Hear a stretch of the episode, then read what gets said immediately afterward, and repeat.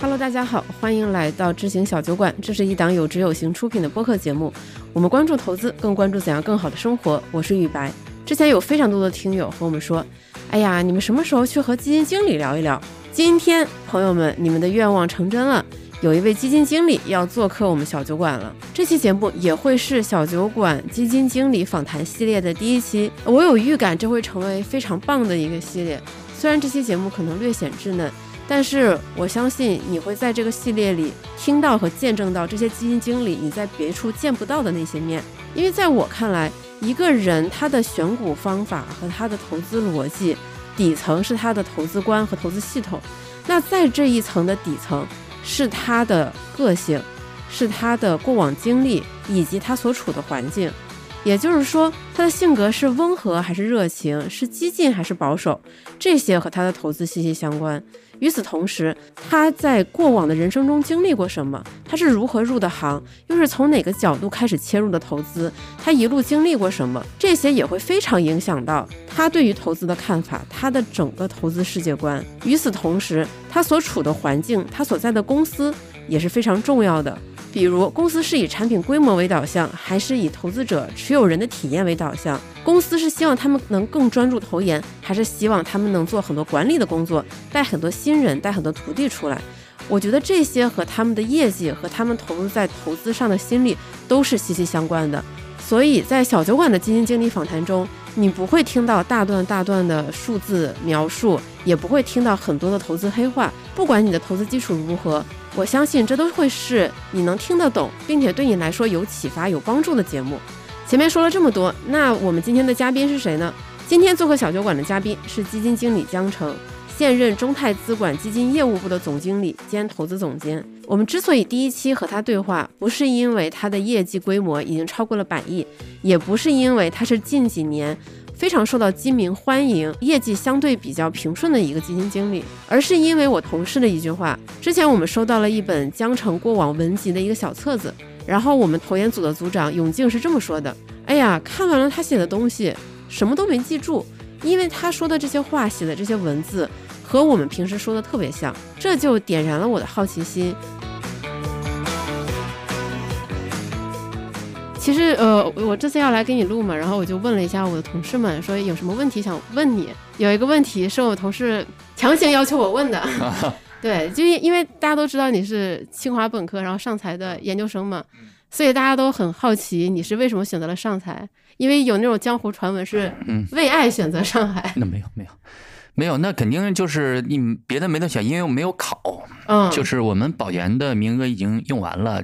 就是没争取到嘛，就本校的保研的差了几名，差了一点点，没碰上嘛。然后这边不用考，直接就过来了。刚好我父母也搬到上海了，因为我姐姐她在上海安家工作嘛，嗯，我想就过来了嘛。对，所以没有那些浪漫的 情节。对，那些都是叙事谬误。大家喜欢生动的情节吗，并不存在。哦，就来辟个谣。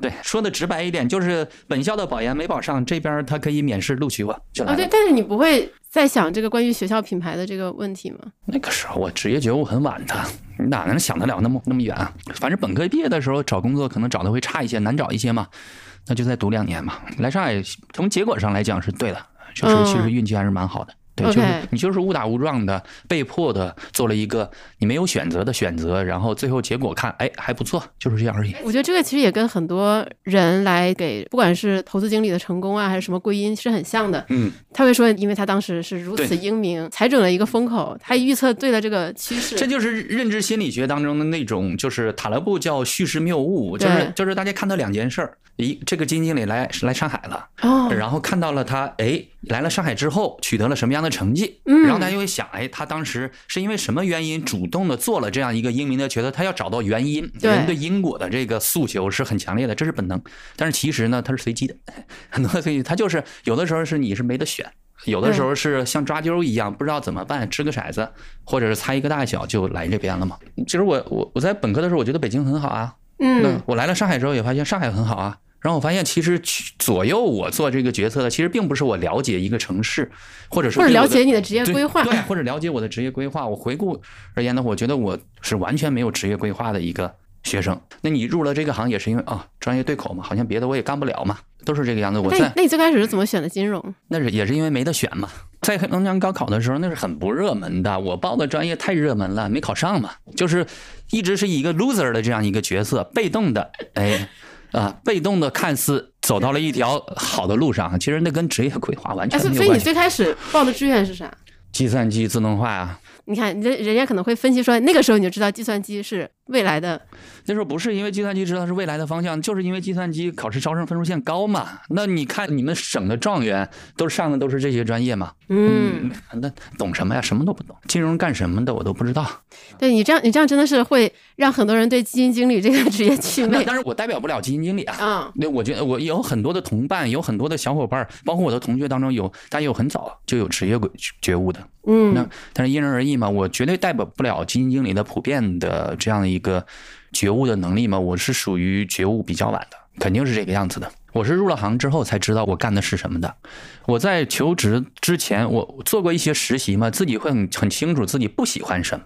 嗯啊，比如说我在投行实习，其实投行那个时候的这个收入其实是比二级市场的研究要高很多的。对对啊，但是呢，你实习过了就会发现，哦，好像这个事儿我有点干不来。就算了嘛，然后，然后也在，比如说我们那个时候虽然基金公司直接招应届毕业生做投研的很少，嗯，但是我在基金公司实习的时候，我我卖过基金，然后我发现好像卖东西这个事儿我也不太行，那就只剩下好像坐在办公室里面做做研究，嗯，比较适合你。也不知道适不适合，好像没那两个那么难受啊，就这样就来了嘛。然后做了之后才开始，我都没开过自己的股票账户哦。我在大学毕业之前开过一个账户，然后后来拿到了证券公司的 offer 了之后，你也不能用，对吧？对吧？因为证券从业人不能做这事，所以我是一个没有给自己做过投资的人，过来给别人做投资的，就是这么样一个菜鸟吧。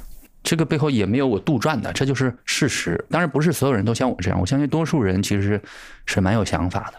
然后，当然我就是一个总是在不清不楚的被迫的选择下，或者在不可抗力的推动下，一步一步走到今天这个样子，没有什么必然性。如果一定要找一个归因的话，那就是运气。呃，所以那我就很能理解，包括你每次在公开讲话的时候，其实你会更强调运气这个因素的重要性。对，这是世界观，就是可能我自己主动赋予自己的一个选择，就是读书的这个习惯。嗯，这个习惯它有累积性，然后你书看多了，其实就会渐渐的树立、构造自己的世界观。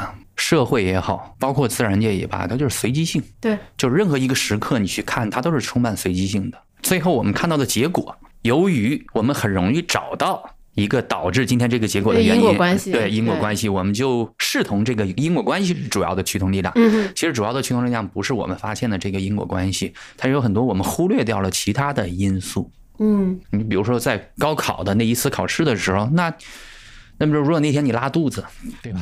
那个你后面就完全不同的这样一个轨迹。嗯，对，就是随机性和复杂性会告诉我去不断的小心谨慎一件事儿，就是豁然的历史嘛。那就是让我们重走一遍我们走过的路，很难走到今天的这个样子。对，所以如果你对你今天的状态比较满意的话，概率上就要把它归因成运气。对。如果你对你今天状态不满意的话呢，你也可以某种程度上把它归因成运气，但是最好多从自己身上找找原因。我觉得就是这样。所以我们在对外交流的过程当中，其实可能回答很多问题的时候，大家觉得不解渴，嗯，因为大家觉得的是你你要明确的告诉我市场的驱动因素是什么，接下来市场要怎么走。对你得给我一个预测，给我一个预判。对我我说那个东西不知道啊，我觉得我的预测都不准，这是我认为的事实，但是它就比较反大家的直觉。对，然后说那你这样太油滑。其实并不是油滑嘛，对你就是很诚恳。对啊，就是这样。我觉得现在包括我从我的孩子身上，我从我儿子的身上看到的也是这种很晚的觉悟，就是他现在对自己为什么要学习完全没有概念。着急吗？也没那么急了，也没那么急了，因为你对他的预期低一点也就无所谓了嘛，对吧？你要让他重复一遍我能走出来的路，你比如说你让他高考也能考上清华，那这不是孩子的问题。这是我自己的问题，你自己脑子不灵吧，对吧？你自己是本身就是撞了大运，对吧？交了好运才有这样一个看似还不错，虽然不能说你多牛，但是其实你还是比大多数同龄人过得要舒服一些的这样一个状态。你想让你儿子再重复一遍你的好运，这不是他就是自己糊涂了？嗯，啊，这就是自己糊涂了。其实我觉得对于清北复交的，包括绝大多数九八五的毕业生而言，他们的孩子都极大概率的上不了九八五，这是一个概率事件。对，就是最终还是要均值回归。对，这是一个这是一个概率事件，我们得认可这个投资也也一样的。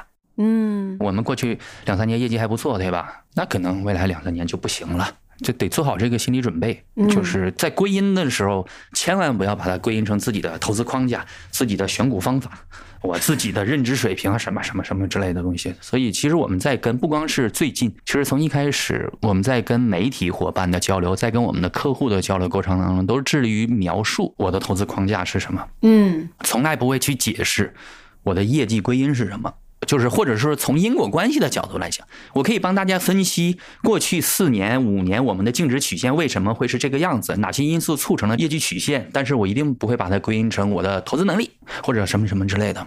对吧？那这个其实是小心的，这个也不是虚假。说你这个人比较油滑，你就不告诉我们你的秘诀。对，投资哪有秘诀啊？有秘诀吗？怎么可能？大家动脑子想想，一个有投资秘诀的人怎么会来做基金经理，给别人管钱？对自己赚钱就好了，自己赚钱就好了。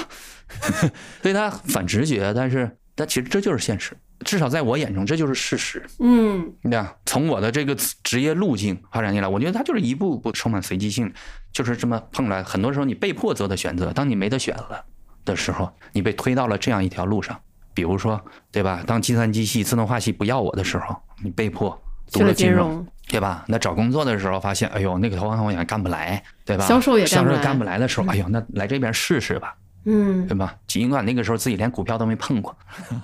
现在的大学生就不一样了嘛，有很多小孩在高中的时候自己就已经开始接触投资了。因为我同事当时在揣测，嗯，你来上海的原因的时候，他是这么说的：他说江城选择了上海来一个品牌，可能没有清华那么好的一个学校读研，说明这是一个很自信的人。他觉得自己即便去了可能在大众认知中品牌没有清华好的学校，他依然可以做出一番成绩。这猜对了一半吧？那那个年纪肯定还还是不太 care 这个事儿嘛。嗯，就是是没有那么恐惧，但是那个也不是因为自己有多么好的先见之明，那就是不懂就就是不想考研。对，就是不想考研。有考研谁还考呀？对，用半年时间玩不好吗？要看书也行。说心里了，就是这样的。所以你读书的时候是什么样的一个人？我读书其实到现在可能都是一样的，这个是有一贯性的，就是还是很爱呃字面意义上的读书。对，读书之外的事儿考虑的比较少，甚至在读书的过程当中，我也没太考虑过考试分数这个事儿。嗯，不然就保本校了。对，不然就保本校了。读书就是读书嘛，那我我读书的目的就是读书嘛。所以你那个时候读书的偏好也跟现在差不多。其实主要是方式吧，就是就是比如我要看这本书，我不会想这道题这这本书的哪一章会是重要的考点。嗯啊，这个知识点会怎么样展开来解题？你也不会想这本书对于我未来有什么样的帮助，就没有特别多功利性。叫觉悟吧，就是一个完全没有觉悟的人，在学习的时候没有自己的考试觉悟，在工作的时候找工作之前也没有什么工作觉悟吧。那我我觉得你的故事可以极大程度的打消很多人的焦虑。对，因为因为很多人会觉总觉得自己开悟的晚了。嗯，觉得自己上大学什么大一的时候就应该准备考研，然后呢为自己的职业做好规划，嗯。啊，然后又是什么大一的寒假暑假你要去哪儿实习，大二你要怎么怎么样，很多人都觉得自己应该这样按部就班的安排自己的生活。其实其实我以前也觉得这样更好嘛，因为我也反思自己的职业觉悟太晚嘛。后来我发现其实可能你没有这个规划不吃大亏，但是还需要一些必要条件。嗯。运气是左右不了的。我觉得我是一个交了好运的人，对。但是不能保证，比如说我们播客的其他的听众小伙伴，他们也一样交到好运，对吧？那么就是还是要提炼出一些我思考下来的一些必要条件。嗯。有人说常立志不如立长志，对吧？我觉得其实立长志也很不靠谱。这个长治它要尽可能抽象，或许会好一些。就是如果我们把它计划的严丝合缝，我到几岁的时候要达成什么成绩，我到几岁的时候要达到什么样的成绩，我的目标是哪一条职业路径，我在这个职业路径要达到什么样的成就，立这种长治，我觉得是不靠谱的。嗯，因为这里面左右它能能否实现的影响因素是太多的。嗯，但是我觉得可以在另外一个方面去立一个志向，那就是我做事的态度，我做事的基本原则。嗯。我觉得很多人可能很难想清楚我爱什么，但是我们每一个人都可以选择我干什么我就爱什么。这个这个很难哎。我是一个很典型的干一行爱一行的人，因为我从来不知道我爱干什么，我到现在也不知道。我现在重塑一下，如果我那个时候不是被这个时运或者被迫的走到了这样一条路，可能让我去做另外一件事儿，你也能干很好，不一定能干得很好，但是我会很认真的去做的。嗯，还是会很有热情的去做。对，就是比如说很多的投资大师会说，他的主要的驱动力是对投资这件事儿的爱、热爱。我觉得我对工作从来没有过激情，我从来没说的我从我从来没有热爱过我的工作。嗯。我觉得我的工作是我的职责，我是靠责任来驱动我这件事儿的，做这件事儿的，而不是靠兴趣。巴菲特说的那个状态对我来讲太奢侈了，跳着踢踏舞去上班，就是因为爱一件事儿，然后这个是碰巧又是你的职业。对，我觉得那，在我这儿永远实现不了。工作就是工作，生活就是生活。我会热爱生活，但是我永远不会热爱工作。工作对我来讲就是职责。嗯，但你是很重视责任的人，那你没有办法，否则你如何安身立命？我们在社会安身立命的前提，不就要你要尽好你自己的责任吗？权利和义务是匹配的吗？对啊，但但但你看，你平时。就是偶尔会给自己打的标签，什么躺平，但是你在工作上是完全，其实你的态度是完全不躺平的。那是因为大家的路不一样，就像我们以前提到的那个投资框架当中，投资理念的投资理念其实本身是一种道路选择。嗯，我觉得我在我这条道路上并没有躺平，但是在在另外一条道路上的参与者来看的话，可能我们的工作节奏可能跟那边不太一样，所以可能站在很多人的视角下来，这个基金经理怎么财报季他不熬夜是吧？但是我可能平时其实我们也一直。直在思考啊，就是这是一个道路选择的问题，它不是说就是我不尽责啊。其实，其实，在我们的道路上，在我自己的这条路上，你一定要很尽责，这个是你安身立命之本。我一点都不热爱投资，就哪怕我当程序员，我也不会热爱当程序员。那仅仅是因为那是你的工作，你有责任把它做好，或者说你没有能力把它做好的话，你也有责任认真去做它。所以我觉得对我而言的话，我觉得更重要的不是我的职业觉悟，嗯，当然最重要的是运气，还有自己身上已经具备了的另外一个必要条件，就是可能我是属于你让我干啥，我都想认真一点，嗯，就包括之前读书，我觉得其实我读书是很认真的，虽然我没有想过我怎么样能够拿高分，就是现在我也会历历在目。我们在中学时代，在大学时代。老师在一门课上讲过的一个概念，当时这个概念我是怎么理解、怎么接受的？可能唯一欠缺的就是我没有引申一下这道题怎么去解题，用这个概念。我为什么能扯到这儿啊？因为我最近一直在反思这个事儿，就是因为因为大家读很多的，你挑的是踢踏舞去上班，我看那个很多人可以熬夜刷财报，我说这个事儿为什么我做不到？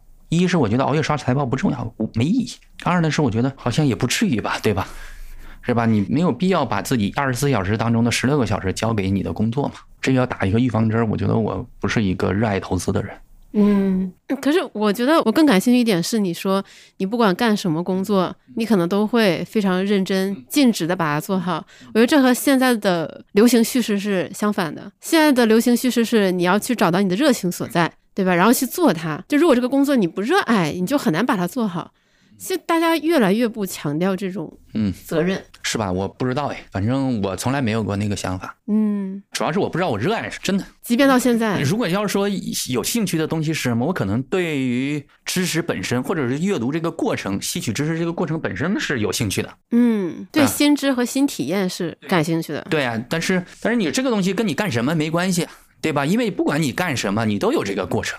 嗯，所以说，如果说投资这个行当给我带来的最大的个人带来最大收获是什么？除了其实它的收入比社会平均水平要高之外，嗯，还有就是这个过程当中可以不断的学习新知识。对，这个其实是让我愉悦的地方。但是这个并不能转化成我热爱工作。那你认真干工作的过程当中，肯定他会给你有回报，会让你带来愉悦的东西。但是这跟因为我热爱投资，所以我能取得这个回报没有这个因果关系。这是我的真实想法。所以如果这个工作干不好的话，那怎么办？对吧？那只能做好心理准备，安排你干什么，你就好好干。比如说现在，如果我老板说你业绩不好了，你不要当基金经理，你做销售去吧。那我想想怎么办呢？那就认真去跑去吧。对，对吧？硬着头皮去跑了，硬着头皮去跑了，就是这样的。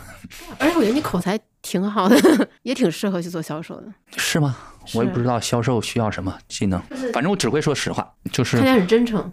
不是看上去，没有，就是如果是陌生人社交，对吧？你就一上来就很容易赢得别人信任，我觉得这是这个行业很重要的一种品质。哎，那你怎么定义责任这个词呢？是对公司负责更多一点，还是对投资者？我觉得都要负责，因为因为你的收入是持有人和公司一并给你的，持有人先把钱给到了公司，公司再把钱给到我。嗯啊，所以我觉得对于资产管理机构而言的话，就是。一个生意模式如果没有办法长期让持有人、股东和员工共赢的话呢，他就可能走得远的概率就低，不是说完全没有可能。所以我们公司过去这方面平衡的还好，我们大多数员工是满意的，我们很高比例的客户也是满意的，那我们股东也没什么不满意的。嗯，我觉得这样可能就会好一些吧。当然，如果持有人的利益跟公司的利益相违背的时候，会怎么选？嗯，那我会选持有人的利益。这个应该不是客套话吧？这不是。那比如说很现实的问题，就如果我们的管理规模达到了管理边界了，说我们觉得管不好了，会影响业绩了，会影响持有人的回报了之后，那这个时候虽然公司想让你亏规模，那个时候我我个人在我这个层面上会喊停。那就是那个最佳时间，我们目前为止其实有一些客户对我们比较满意，不是因为我们赚钱赚的多，嗯。而是因为我们客户当中赚到钱的比例比较高，就是持有人的体验会比较好。对，因为因这个事儿的，当然跟过去几年运气有关系，市场是结构性的牛市。对。然后还有的话呢，确实是我们没有在特别高光的时刻拿大喇叭去吹牛过的。哦。就是我们没有在你业绩最好的时候去发一堆信息，拿着大喇叭去吹牛。嗯。对，即便现在我们有一只新机在发，但是其实我也没有出去吹过一场牛，那是我们的前台小伙伴在卖。嗯。我不参与。对，因为因为我本来想上个月给你录的嘛，然后敏达就面有难色，说你们正准备发一只新机，他说是因为募集期你不太想接受采访，对，他所以他说可能我们这个就不好录。我说那没关系，我们可以，募集期少接受采访这个事儿，确实是我自己定的调子，因为这个时候容易放大别人对你的评价。嗯，尤其是我们过去几年业绩还比较好，你再多说话，别人就会更加会因为你的业绩或者因为听到了你的声音去买你。但是这个时候他对你的了解可能是不充分的，对，他可能预期过高了，这个最后会反过来影响客户体验的，还是会就是打引号的反噬嘛？对呀，这个会影响用户体验的。这个事儿我是一直小心的，包括我们新机发行的时候，其实我并没有多忙，跟一般的基金经理不一样，因为他分支机构喊我去这儿去讲一场，去那儿讲一场都没去。都没去。如果要是一年前，或许还敢；两年前或许还敢，不是因为市场变了，而是因为我们名气变了。就是比如说一年前我只管理五十亿的时候，我觉得我的边界还很大呢，嗯啊，那那个时候其实我们要去服务于更多的客户，嗯。那么现在的话，如果过多的客户，现在我们名气又大了，二零二二年我们业绩特别好，对。客户现在这个时候进来，更有可能是因为他觉得你厉害了，是的，而不像一年前、两年前那样觉得我这么厉害。就当客户觉得你很厉害的时候，客户容易体验差。对，所以这个时间少说话嘛。嗯，所以其实在我这儿，我确实是把客户利益放在第一的。当然，这个背后还有一点私心，这个私心就是自己的声誉。那不想被骂。业绩排名差的时候，那个时候我不介意别人骂。嗯，骂，因为你做基金经理就要这个样子。你我们看基金吧里面，那骂我们的人多了去了。就我去年排名那么高，也有人骂，所以那种骂是不重要的。嗯，就是真正的声誉的损失来自于你因为不适当的忽悠，为了自己的规模，你让别人亏了钱，这个骂名是承受不起的。因为因为你是让别人付出了代价。他在基金吧里，因为你业绩的波动来骂你几句的话，那是他痛快他的嘴，也伤害不到我什么。但是如果我们在这个时候拿着大喇叭到处去喊的话呢，可能会伤到客户，那个对声誉的损失是实打实的。我觉得。所以你还是会经经常看基民的这些评论。基民的评论我就不看了，对，因为人我对人性没有信心。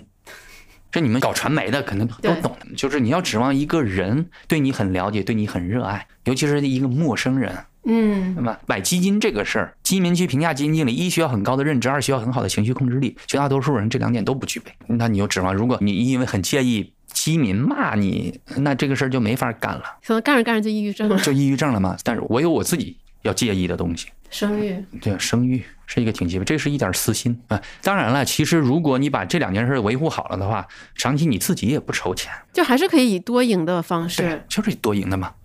股东、员工、持有人、客户共赢。之前我也看到网上有人在讨论，为什么像你这样的基金经理并没有涌现那么多？因为你的风格是偏价值的嘛，相比大多数基金经理来说偏保守。又很在乎安全边际，所以在二零二二年那样的熊市环境下，持有人的体验是比较好的。那 A 股在大家看来又是这样一个牛短熊长的这么一个市场，所以网上很多人会说，理论上大部分基金公司都应该培养或者招揽像你这样风格的基金经理。但如果我们纵观整个市场，它还是很少的。这个是一个更复杂的问题，嗯，这个里面有基金经理层面的原因。据我观察，就是像我这种风格的、这种投资框架的基金经理本身就少啊。大家更多的基金经理其实还在更主流的道路上，大家去做基本面的研究，然后去做景气度的研判，去寻找正的边际预期差，去回避负的边际预期差，这样的一个方式其实更主流的。那么，走另外一条路的。我把它的定义叫做原教旨的价值投资这条路的人本身就很少。但大家又特别爱聊价值投资这几个字儿。那其实价值投资这个事儿，真的是一千个基金经理有一千种价值投资，对吧？就是我这种。一定不是最好的，但是它是最小众的，特别特别的小众，小众程度是远超大家的想象。就如果一会儿我们会讲价值投资的精准定义的话，嗯，那其实它远没有那么宽，它是很狭义的一个定义，嗯，对吧？那这是第一个原因，基金经理层面的原因，还有一个很重要的原因，可能就是我觉得其实从长期收益的角度来讲呢，我没必要刻意回避波动，我这个相对而言的低波动也不是刻意控制出来的。所以其实回撤幅度你没有到那么在意，是我没有那么在意，它只是一个最后呈现出来的结果。对，第三个原因或许是这个样子。其实很多基金经理的价值在于它的锐度，而不是它的夏普率。这里可能要对投资不太了解的听众解释一下，锐度一般指的是基金经理身上比较鲜明的风格特征。比如一说起某某基金经理，你就立刻能想起消费，想起硬科技。那这个夏普率指的是什么？简单理解的话，一般来说，高夏普率的基金经理都特别在乎控制风险，然后在这个基础之上，尽可能的让收益更好，所以才会说这个曲线会比较平缓，比较好看。因为客户是多种多样的，有对于一些长期投资者来讲呢，锐度也很重要啊。对吧？对于一些专业的炒短线的机构投资者而言，锐度也很重要。其实，只有对于某一细小类别的投资者来讲，我们过去几年画的这个形态可能才重要，就是高夏普率这个事儿可能才重要。那就是自己没有择时能力，没有风格轮动能力，又缺乏时间容忍度的投资者，他可能才需要曲线尽可能的平稳。对，那这部分人当中，他又对短期收益又很苛求的人来讲，可能又不适合他了。嗯，对，所以其实本身骨子里面真正需要这样一种风格的持有人，他可能也没那么多。对于专业的投资者来讲的话，他自己会去做风格轮动的判断。OK，那么他一定要选那个锐度高的，对吧？那他也不需要。这么稳的，但是机构很喜欢底仓型的配置。我们在机构当中做底仓型的配置，会会比较多。这是一类机构，还有一种类别的话，可能也是高估了我的能力的。因为去年市场整体跌的时候呢，我们没跌，所以那个时候机构它也会犯。机构在评价基金经理的主观能力的时候，它也很，它也看排名吗？对啊，所以我看，也会很难的。所以其实可能由于。我觉得凡是在过去一段时间业绩排名高的基金经理，基本上都是被高估的，包括我自己啊，这就是客观事实。所以，我我临时想到这几个原因吧。第一就是本身这样的基金经理他就少；二呢是其实多数持有人也不需要这样的基金经理。其实我觉得大部分人还是需要让他持有体验比较舒适的这么一个。那是事后来看，事后如果经经过了高波动，他经历过了，然后他挣的更多的话，他就不会介意这个高波动。就大家为什么会会有微词？对于那些锐度特别高的基金经理，为什么会有微词？那是因为他在他身上没挣到钱，因为他的波动他亏钱了。如果因为他的波动他赚钱了，他会也会觉得这基金经理挺好的，管他怎么波动呢？能挣到钱是硬道理。但是挣到钱不只靠基金经理，也靠他自己的行为。对，其实是这样的。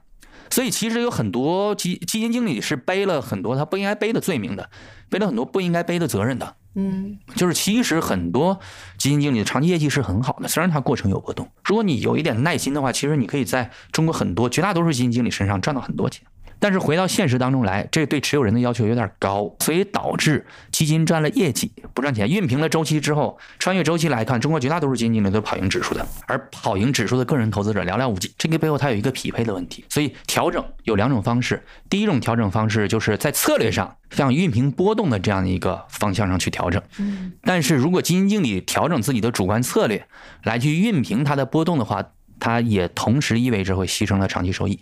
这个从概率上来讲是必然的，我觉得很难。对于一个基金经理来说，很难挖掘出我降低波动又能保留收益，甚至是提高收益的这样一个手段。各种不可能三角。对呀，对，这个其实是是很难的。那但是在不同的基金经理之间，由于他的投资框架本身就不一样，嗯，那那可能大家的不同基金经理之间可能会他的风险报酬的这样一个结果可能会不一样。但是同一个基金经理让他把波动给降低，收益能够留住，概率是很低的。嗯啊，这是第一种应对嘛。第一种应对，我觉得大概率上它是会以牺牲收益为代价的。那么第二种应对是什么？其实我们公司在采取的是第二种应对，包括我自己。嗯，我们做投教，就是我们有志有行，其实也一直在做这个事儿。对，就是你不要在我不好的时候走啊，你也不必在我们高光的时候慕名而来，嗯，但是更不要在我们低谷时转身离我而去。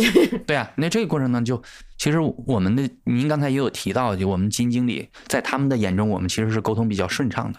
其实由这个出发点，嗯，我觉得基金经理在卖的时候要少说话，卖完了之后要多说话，在业绩好的时候要少说话，在业绩差的时候要多说话，嗯，这个就是另一种解决基金赚了业绩，基民赚不到钱的一个手段，嗯，啊，第二种更苦一些，持续做，希望有一些效果吧。虽然我们对人性还是有点偏悲观，嗯。啊，尤其是在投资这件事上，我。我感觉看历史看多了，人都会偏悲观一点。对人性，胸怀宇宙，那不是，他也不是胸怀宇宙，就是我们通过自然选择进化出来的那些那些认知方式，它有好的地方，有坏的地方。只不过很不幸，在应对投资这件事儿，在应对随机系统、复杂系统这件事上，它就特别不利。那可能我们在与人打交道的过程当中，有很多的品质，我们的人的很多的认知方式其实很有用的。比如说，我们要要用心去聆听，用心去感受，同理心等等这些东西，这些其实是感性层面的、感受的一些层面的东西。这样我们人与人之间交流会非常好。但在投资上，在投资当中没有用。它跌了，你就是睡不着觉。你说怎么办？对，就是这样的。虽然说对吧，不要在我低谷时离我而去，但他就是跌了，睡不着觉。就是看你不顺眼。对，他就是只有只有就是斩仓，只有清空，他才能心里安稳一点。但是其实他斩仓完了之后，他也会不愉快。对，然后尤其是如果你再涨上去，它就更难受了。对，所以投资整体而言不是一个让人愉快的事儿，就是除非你那个人性的弱点完全规避了。嗯，就像我会强迫我自己关掉行情软件，为什么我需要强迫我自己关掉行情软件？是因为即便我嘴上说的再头头是道，看了还是会你看了还是会影响情绪的。这个是这个是人性，但是我觉得我是我的理智告诉我，看行情没有好处，只有坏处。但是你一看了它，你一定是避免不了这个影响。正是因为意识到了这一点，所以才能用纪律，才只能通过纪律。其实我强行把它给关掉。但是市场当中的多数人其实他甚至没有认识到这个问题，就是你看行情只有坏处没有好处。对于绝大多数人而言，对，从很多年前大家都在说，你不要每天去看你的持仓，不要看你的净值。嗯，但是大家都忍不住。对呀，就关软件嘛，那有啥办法？哎，那你典型的一天是什么样的？我我早上起来，你比如说我今天早上我七点半到办公室，然后我把昨天晚上的邮件看一下，然后我就换上短裤 T 恤，我爬楼。哦，八点多爬完了，那个时候基本上就是前一天的申熟的数据就出来了嘛。对，其实我来了七点半，其实就已经出来了，但是那个时候不急着去做嘛。你现在还在爬楼吗？每天？兔年今天第一爬。哦，因为因为之前听你同事说了，然后你带动大家爬楼，然后他们都坚持不下去，只有你对啊，就是比你比你年纪小很多的同事都坚持不下去。对，现在我又拖了一个，但是他嫌我来的早，所以所以我早上。但是你上班的路上还是在坚持看书是吗？在地铁里。坐地铁要在坐地铁里面。就是往返两个小时。在地铁上的时间没有两个小时，其实我往返地铁上就一个半小时吧。啊，你是觉得时间看书不够是吗？要搬的再远一点。搬搬的再远一点就影响上班体验。也还也还，其实有地铁就不怕远，就是我是属于有地铁再远我都不怕的，没有比坐地铁更好的出行方式，很少出意外啊。所以你是更喜欢这种地铁这种嗯很可控的公共交通。对。对比起什么打车呀之类的，因为你每天重复特定的时间出现在特定的地点，它就会在另一个特定的时间把你送到另外一个特定的地点，确定性非常强，非常强。要不然这个过程当中你就看书就完了。嗯，所以早上大概基本上我爬完楼下来的话，就就计算一下头寸，看一下持仓。由于申熟导致我要被动做哪些交易，嗯，然后九点半之前把交易指令就都下完了嘛。然后就开始做有研究相关的工作了，或者是跟销售相关的工作，或者是比如说今天我们其实头衔条件在开会嘛。对吧？这种事儿了嘛，其实也没有什么项目制的工作很少。基金经理绝大多数工作都是例行的，但是每天高度重复的，包括给我们的那个互联网金融部的小伙伴们写东西，也也是。你前面说你觉得你没有必要每天二十四小时花十六个小时在工作上嘛？那你每天几点下班？我就五点就下班了。嗯。但是其实说老实话，我们这个工作呢，它不是说你只在办公室的这段时间在工作。对。手机在手的话，其实信息随时都来，嗯，然后有一些想法随时都在产生，OK，包括你在家里面，你吃完饭你散步啊什么之类的，这些时候其实都是在想东西。对，你的大脑后台其实一直在运转，一直一直在运转的。所以我们公司也不考勤，我们公司没有考勤的。嗯，那我只是习惯性的了，因为从我第一天上班开始，好像我们这个行业就是都是五点下班。是，当然因为我习惯早起嘛，而且早一点地铁不挤，我只是习惯了早到而已。但是下班我们没有那个说是一定要在办公室加班的话，包括我们研究员，其实我们也没有要求他们一定要工作到晚上几点啊。但是你会发现。尤其是财报季的时候，或者是有比较多的事项的时候，你发现他们经常半夜十二点、一点在发报告，往群里面发报告。嗯，那么有很多报告他们发的晚，我们看的也晚啊。就所以其实它没有那么的好计算。嗯，对吧？就是这其实也是那种，比如互联网流行的说法，弹性工作制。对，但是我们基金经理不弹性那部分你躲不掉的。对，就你你比如说九点十五、九点一刻之前你必须要交手机。嗯，三点之前你不能拿手机。那么这个东西嘛，所以就基金经理相对而言的话，他他有强制的固定的要求，你工作时间没有办法那么有弹性。但是呢，只不过是我们也不强调、不推崇那种在办公室加班的文化而已。嗯，对，包括研究员的加班也都是在家里做的，就没没有没有必要在办公室里就是表演加班。对我们公司也没这个文化，还是注重实际的效率。对我从来不在办公室加班，我很少。很少很少在办公室加班。对，然后其其实之前有我们有同事有这样的好奇，就是你们你看不考勤，嗯，你们也不那么看重这个规模，那你们更看重什么呢？其实不能说我们不看重规模吧，没有到。你比如说一年前、两年前，我们肯定很看重规模。对对，那时候我们很小的时候，那现在我们公司四百亿了，那么可能。有一些管理半径大的产品在那边，比比如说固收，我们也很 care 规模啊。那权益呢，我们也想做成千亿权管理规模的，就是权益类的公募出来，对吧？但是这个时候的规模，我们就要换一种思路了。只不过是我们取得规模的方式，不是那种就是在你业绩爆发的时候发爆款的那种方式去要规模。哦。那我们想要的肯定是在每一个基金经理舒服的范围之内去扩规模。嗯。那如果每个基金经理都不舒服了，那肯定不能在这个基金经理身上扩规模。那我可能通过其他的基金经经理扩规模，嗯，对吧？比如说今年我自己就会主动的提出来，我说那些流量的资源、品宣的资源，在我这儿要少用一点，嗯，在我们其他基金经理身上多用一些，因为我可能是最早接近我管理能力边界的，我已经管了一百五十亿了，对吧？我们有其他很有能力的小伙伴才管了三四十亿呢，对吧？要这样去弄吗？那你不怕别人会评价你不够有野心吗？就觉得自己已经把自己的能力边界给定死了。我不怕别人这么评价我，因为我就是这样子，我就是没有野心。我对我自己的管理规模没有野心，或许我对我们团队的管理规模有野心。嗯，那我对我自己的规模有那么大的野心干什么呀？那超出了你能力边界了之后，那不让人骂吗？对，但是不是流行的叙事不是你要自我挑战？呃。自我挑战，它的方向不应该在规模这儿。自我挑战的方向应该是在我拓展我自己的管理边界，对，而不是说在你的边界之外去管理。不愿意提升自己的能力。那这个还用说吗？我们肯定每天都在做这个事儿，对对吧？我说我的现在的管理边界肯定是基于我现在的能力的。我不是说我现在到了边界啊，就是我们对当前的管理边界的认知，一定是基于当前的能力的。这个跟我要不断扩充我的能力一点都不矛盾。但是这种挑战一定不是说我的管理边界是两百亿，我一定要管个三百亿，然后通过这个来挑战我的边界，那不是坑人吗？对吧？就是其实大家感受到我们对规模稍微佛，其实不是说是说是我们不 care 规模，我不想管理更多的规模，我不想赚更多的钱，我不想服务于更多的持有人，一定不是这个，只不过是实现的路径对实现的节奏，我们没有那么迫切。没有那么想要毕其功于一役，包括对于单个的基金经理来说的，我们也态度比较端正。我也不去跟别人比。那这个市场上有管一千亿的，有管八百亿的，有管五百亿的，我没有必要一定要向他们看齐。嗯，那可能慢慢的随着时间的积累，可能你也就上来了。呃，就像现在我们的管这个管理规模，也是两年前我们不敢想，对吧？其实现在全市场个人管理规模在一百亿以上的基金经理就那么小几十个，我们才干几年呢，已经荣膺其中之一了。嗯，会感到惶恐吗？那一定会有的，就怕管不好，那肯定是有惶恐的。所以有的时候熄熄火是我们的主动选择。所以大家感受到，可能我们的想法跟别人不一样，是在这儿，这里面没有那么简单，没有那么高大上，就是说，就谁会跟钱过意不去？只不过是，可能我们对于这个过程的这个，不是那种竭泽而渔式的那种。对，可能对于这个过程有一定的耐心而已。包括我们基金经理个人之间，大家也不会去抢夺资源。那可能比如说公司的资源就这么一些，对吧？那么全都给我用最好啊，规模全都跑我这儿来。那我们的基金经理心胸这方面都是有的。嗯。那我今天就会说资源少往我这儿投。其实我们前台销售的人更愿意往我这儿投。为啥？因为现在往我这边投的投入产出比高，是吧？你从销售的角度来讲，嗯，你的流量的基数已经大了。对。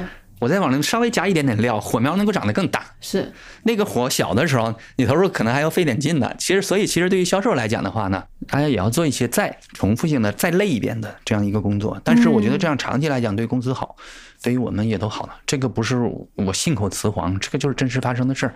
你可以一会儿可以问问敏达，我是在说，我去年就跟他们说了，我说互联网金融部的流量多往我们其他基金经理身上去倒。哎，那你怎么平衡你自己就是在投研？管理还有个人生活上这些精力的分配呢？我精力旺盛，这个吹吹牛了啊！我觉得这是不是一个优秀基金经理的一个共性？就是首先你要具备一些基本的素质，比如说身体好，比如说精力旺盛。当然长寿很重要嘛。嗯，我是睡眠时间比普通人要少。哦，但是精力好。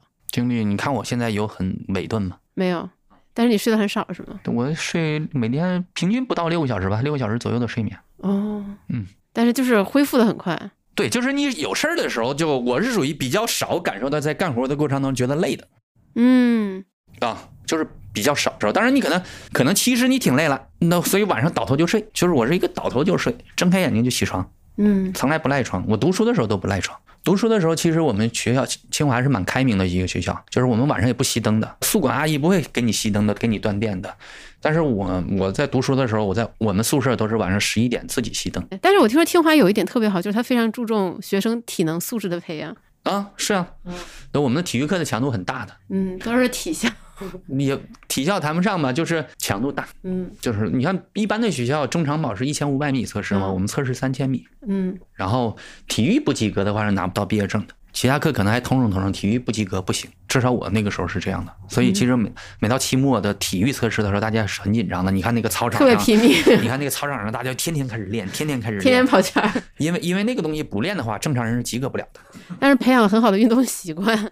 和耐受力，对大家就就会比较抗造吧。我我身边的一些清华的朋友，大家普遍还都比较抗造，嗯，就是有那股轴劲儿吧。打球的时候也看得出来，嗯，那种死命的，一点不会让着人的，那肯定就是那你们学校 情商特别低，特别轴。对 对，我我认识的清华人也是这样的。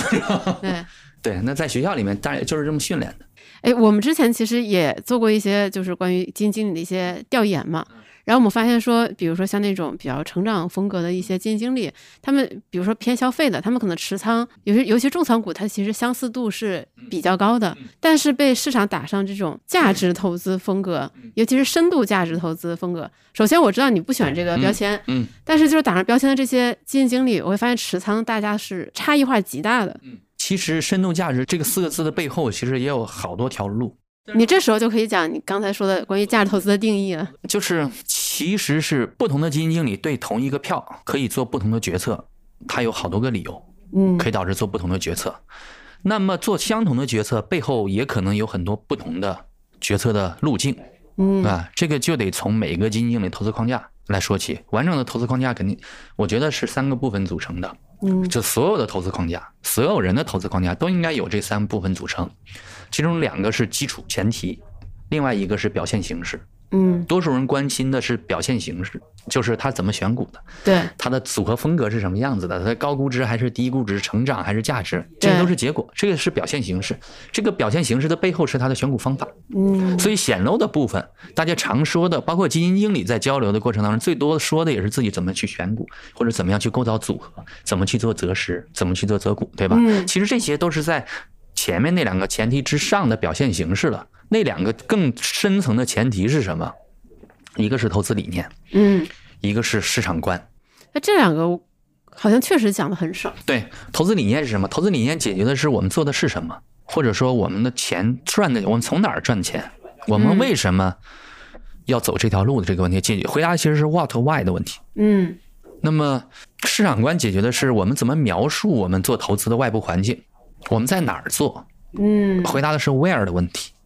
我们先回答了 what，又回答了 where，又回答了 why，之后才是 how，怎么样去做？嗯，那么我我我的投资理念是价值投资。什么是价值投资？回答 what 的这个问题的时候，我觉得价值投资就是从就是最原始的那个定义。我们上大学的时候，我们或者说在 CFA 教材上，嗯，看到的那个价值的定义，就是价值投资的核心定义，就是一笔资产能够给我们带来的未来现金回报的折现值，折现率是我们的机会成本，机会成本是我们的要求收益率。那么对于债券也好，对于股票也罢，对于房产来说，其实所有能够产生现金回报的资产的价值定义都是一样的，对吧？嗯，定义是一样的，那可能大家的现金流的回报形式不一样。比如说，对于债券而言的话，它的利息利息很稳定；永续债而言的话，它给你固定的利息啊，它永远不给你本金。嗯，对于优先股来讲，可能也是这个样子的。对于有到期日的债券而言的话，它是先给你票息，最后把本金再还给你。零息债的话呢，它不给你利息，最后给你一个更高一点的本金。嗯，是吧？那么对于股票而言，价值股可能它的分红当期就比较高。然后比较稳定，成长股呢，可能最典型的成长股是伯克希尔哈萨韦，他他从来不分红，但是呢，他的利润一直留下来，留给他的 CEO 巴菲特同志，老巴同志一直在把用来分红的钱，他不分给股东，他来做再投资，这就是一个超级成长股。嗯，超级成长股的典型就是伯克希尔哈萨韦，他一分钱不给你分红，然后他不断的在利润滚存的进行再投资，有一天巴菲特自己管不动了啊，他的规模实在是太大了，他也会分红。其实这两年他也开始回购了。嗯，对吧？就是这种，其实它可能也快到那个界限了。就是对于成长股而言，它的现金流的特征可能是前面很少，后面我们寄希望去它很多。嗯，但是它的价值一定取决于现金流。对于股票而言，就是什么鼓励，对吧？对于我们股东而言，股票能够给我们带来的现金回报是什么？就是鼓励，这个是价值的决定因素，对吧？决定于这笔资产本身的生息能力，它是一个很长期的生息能力，或者说就是这种现金流层面的这个这个生息能力。啊，还取决于什么？我们的要求收益率呀？那你的要求收益率低，你可以对一只股票或者是一笔资产的估值给的很高。如果你的要求收益率高，你对它的估值要给的就会低。反过来，同样一笔资产，同样的资产，同样的一只股票，同样的一张债券，它的价格越高，隐含着潜在回报率越低；价格越低，隐含着潜在回报率越高。这就是价值投资的全部的。你看，我这里面没有讲。利润增长率，没有讲它的商业模式，对，没有讲它的竞争优势。商业模式、竞争优势是什么？是我们用来估算一笔资产的长期现金回报的手段，它一定不是目的。所以说，我们选什么样的行业，喜欢什么样的商业模式，如何去评估竞争优势，这些都是手段。核心的目的就是这个东西值多少钱，或者说这个价格你愿不愿意买它。所以做价值投资的前提，在我这儿的几个前提就是，我要先做一个心理测试。这不是一家上市公司，买了之后永远都不能不能卖。嗯，这个价格你愿不愿意买？这个时候你才会去想它到底值多少钱，而不是在于衡量价值投资的这条路的一个一个标准。它不是说我是不是做长期的基本面研究，我是不是看重企业的商业模型，我是不是看重企业的竞争优势，这些都是手段，不是评判标准。赛道这些都是手段，都是都是手段。你买什么样的行业？你买成长股还是买价值股都不重要。价值投资也不区分成长股和价值股，它也不区分行业，它只是区分于你买的是价值还是资产价格的运行趋势。市场上绝大多数人在做基本面研究的过程当中，他的目标是研究股价上涨的驱动因素的，不管是长期还是短期。这就是为什么市场喜欢成长股的人更多的原因，因为股票的价格跟利润增速相关，甚至是高度相关。这是为什么那么多人不关注分红的原因，因为股价的在相当长一段时间内的驱动因素根本不是分红，对，而是利润增速。当然，它也有可能是价值投资。你就问他嘛，这个票现在一百倍市盈率，嗯，如果它不是上市公司，你买了之后永远不能卖，你还愿不愿意买？如果他依然愿意买，那说明他觉得一百倍物超所值。那如果不愿意买，那说明什么呢？那其实他买的不是价值，而是基本面的趋势以及由基本面趋势决定的股票价格运行趋势。这就是分野了。价值投资的定义讲了。就是，所以我自己在买股票之前，我会先问这个东西：如果这不是一家上市公司，买完了之后不能卖，你觉得不是否依然觉得它物超所值？是否依然愿意买它？为什么要做这件事儿？是因为做这件事儿的人少。但是很多人都会说这句话，很多人都会表达这个问题，嗯以来证明自己投资决策的正确性。不管是个人投资者还是比较有名，这个不是投资决策，这是投资路线，不是涉及到个股的决策上。其实个股的决策它更麻烦，嗯，它有很多别的因素。这是一种道路选择，就是为什么要走这样一条路，是因为走这条路的人少，这个不是我一厢情愿的觉得走这条路的人少。其实您访谈过很多的基金经理，这个市场当中可能您有很多的了解。你发现追问自己那个问题的人，我是不是第一个？目前为止，我没有听到其他的我的同行追问过自己这个问题。而且你刚才的讲述会让我意识到另外一个问题，就是很多普通投资者，大家比如说看基金经理的时候会说啊，这个基金经理他主要研究的是 A、B、C 这几个赛道，那个基金经理他对哪哪哪哪几个领域有很深的研究。但是根据你刚才的描述，其实这些赛道都。没那么重要，没关系，没关系，它都是一个 how 问题。对，它跟投资理念是不不是是两回事儿。投资理念是 what 和 why 的问题。嗯，对，别人可能说江城他可能研究什么地产啊、金融啊、什么这些建筑啊这些东西，可能是你对这些领域有比较深的研究，但其实这只是一个表象。对，表象。那么第二个。前提假设就就要先解决的前置的问题是什么？我们在哪儿做？做价值投资，你可以讲的很长，但是我们是在复杂的现实世界当中，尤其是股票二级市场，甚至是商业世界的运行，哪怕没有二级市场，那商场就如战场，嗯，都是在这样一个环境当中去做的。我说，一个企业的价值，一只股票的价值取决于长期的分红，你怎么去评估长期的？怎么去评估长期的分红？其实准确的评估不可能的，因为我们在从事。价值评估这件事儿的这样一个外部环境，它是高度随机复杂的。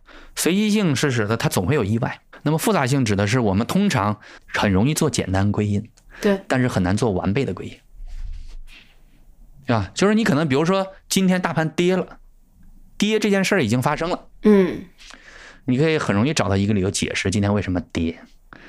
但是我要问你，明天是涨是跌？你发现用今天我们找到这个原因，可能根本就解释不了。预测不了明天到底是涨是跌，嗯，就像我们回到二十四小时之前，在昨天的这个时点预测今天的涨跌一样，因为影响一天涨跌的因素可能的因素太多了。那么影响一个公司长期发展路径的，其实我们以前的宣讲 PPT 当中有讲一些例子，嗯，就是绝大多数的好的公司，其实它是昙花一现的，它是阶段性的好的。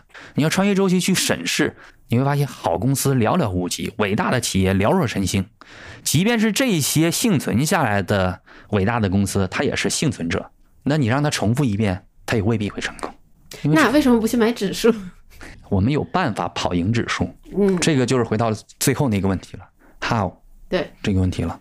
我发现我自己以前做的盈利预测全是错的，就是利润准确的，你要准确的判断，在一个特定的时点，一个公司有多少的特定的利润，这个是几乎不可能的。我因为我发现，不管我自己测不准。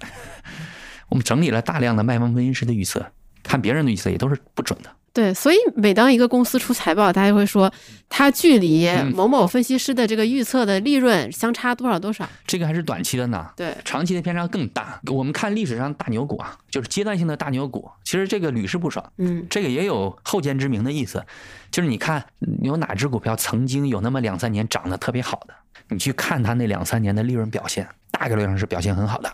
然后呢，你就在那个利润表现的股价接近高点的那个位置，你看那个时刻市场对它的利润预测、盈利做的盈利预测，基本上往后是线性上涨的，这么预测的。但是呢，既然它是昙花一现的大牛股，那么就意味着它为着那个之后的利润其实是反的，是往下走的。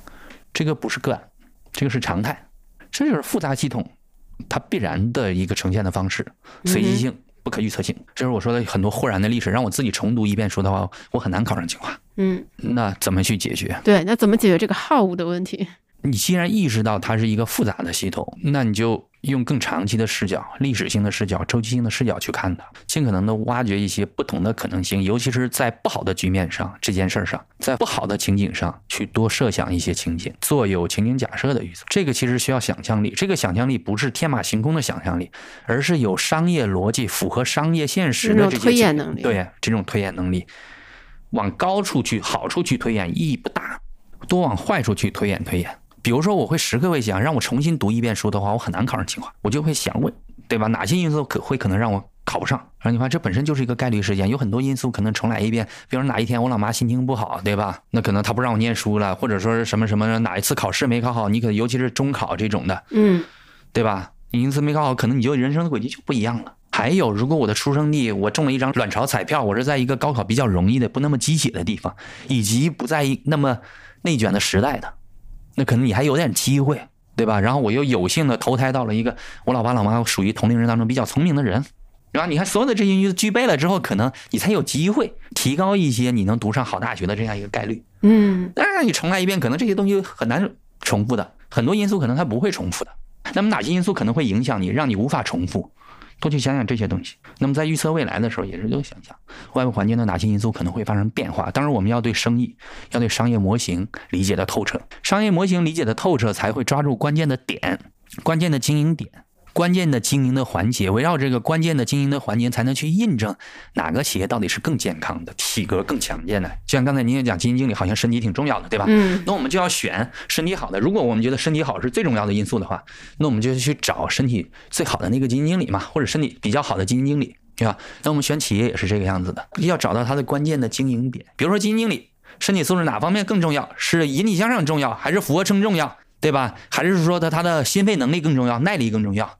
那么，如果一门生意是它的成本控制能力最重要的话，这是商业模式分析的结果。那我们就要去去印证、去核实它的成本是否比别人都要低，它是否是成本领先那个竞争优势的持有人、持有者，然后给他带来这些优势的原因是什么？来自于规模经济、范围经济，还是来自于独特的专属的资源，还是来自于狗屎运它赶上了一个好的时代，仅仅是有先发优势而已？那这个东西可持续了之后，我们再想哪些不利的变化。会侵蚀它的竞争优势，或者是行业进行了不同的发展阶段，嗯啊，哪些会让竞争格局变差的因素，哪些可能会让竞争格局变得更好的因素，包括但不限于外部的政策，啊，一个行业的生命周期，这些都去考虑，然后这些因素都考虑到了，你觉得这个价格还 OK，就买它嘛。所以我们在过去几年当中相对低的波动，最主要的因素是运气，还有一部分来自于就是我们这种逆向思考，就是你每次都会提前把最坏的情况想到。我重仓一个股票的前提是我能够容忍它的缺点，而不是基于一个我觉得它很好的一个优点。这怎么说呢？像那个结婚一样，就是就是，对你你要这样，就是它的最最差的缺点你能容忍，对，能容忍，我就能跟跟他过过好日子，长长久久，对吧？你要情人眼里出西施的话，对吧？你觉得，哎呀，我觉得你好漂亮，因为你漂亮，我要娶你，那这日子怎么过久？因为你永远不可能这么漂亮的。长远不了，对呀，长远不了的嘛，对吧？你肯定会变老嘛。那就算你做医美，其实也不能为跟那个年轻的时候那个状态肯定也不一样嘛。所以我可能也想着，哎，我跟他相处的时候，这个人好像脾气有点大。这事儿你能不能忍？对，这事儿我能不能忍？爱发脾气，呃，有大小姐脾气的。但是呢，除了这个大小姐脾气之外，其他的其实也蛮好的。那我掂量掂量，嗯，这个脾气我也能忍。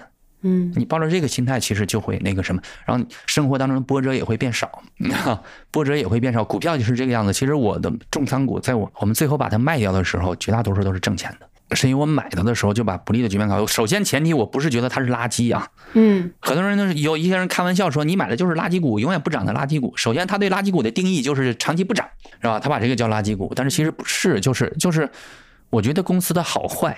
不是由利润增速决定的，而是由它的体格的强健度来决定的。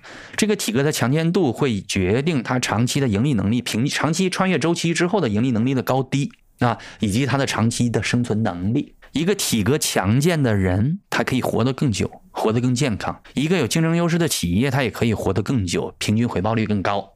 嗯，这个是目标。而不在于它今天的利润是一个亿，以后利润能不能涨到一百？就算它利润能够涨到一，能够持续的下来的话，那我要时间也要给它折现，要给折回来的嘛。那么我们还以前还讲到，价值是随时间增长的，不是随利润波动的呀。就是你用那个现金流折现模型一算，你你就自动会推演出来，价值是随着时间以折现率为斜率，嗯，以指数的形态向上增长的。它跟是成长股还是价值股，是传统行业还是新兴产业都没有关系。关键是看你对它的长期评估的执行度，你觉得当前的价格能不能够 hold 得住你这种胆小的这样一种预估，而不是只去想一个特别美好的未来。我记得你之前有一次访谈有讲过，说大家从来没有要求一个债券它给你的利息是上涨，对，但是会对，就是你希望公司的利润一直在上涨。对呀，今年赚一百万，明年就得二百万、三百万。为什么一定要这样呢？那是因为这样股价容易涨啊，这是道路问题。这是大家喜欢的叙事。对呀。这是道路问题，所以为什么我很笃定的认为我走的这条路人很少？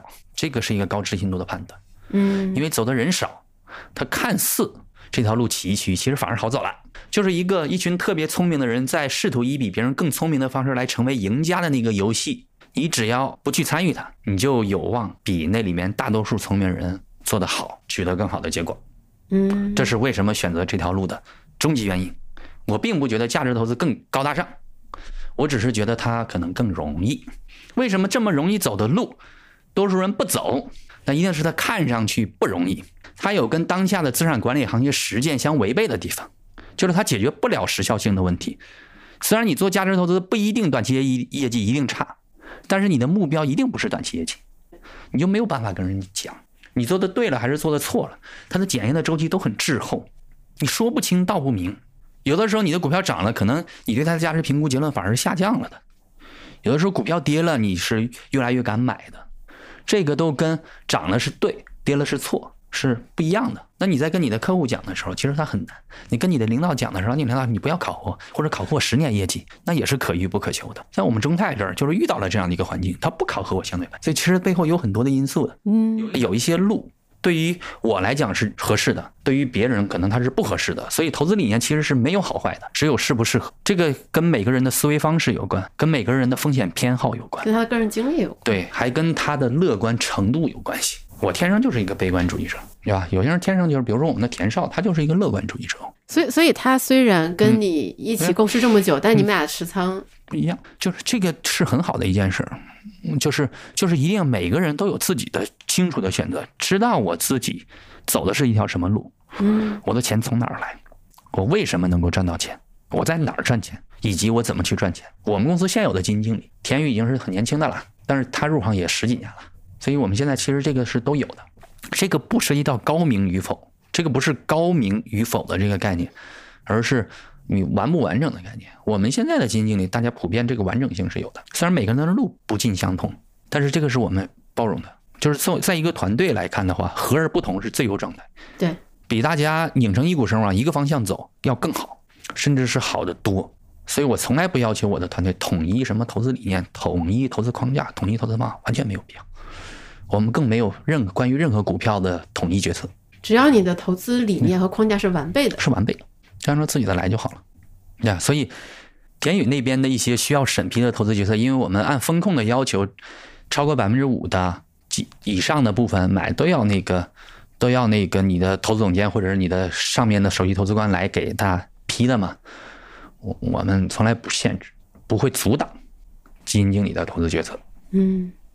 因为那个是他的框架做出来的决策，对我信任的是这个人以及他的投资框架，而不是我对于这个票的观点。所以你一会儿跟那个田宇聊的时候，你会发现我们在选择上、在口味上会有很大的不同。但是他的那个框架是严丝合缝的，我觉得我的也是。那从你零六年刚毕业去国泰君安当研究员到现在，你觉得你这十几年就是发生了哪些进化，才得到了这样一个比较完备的这个投资框架？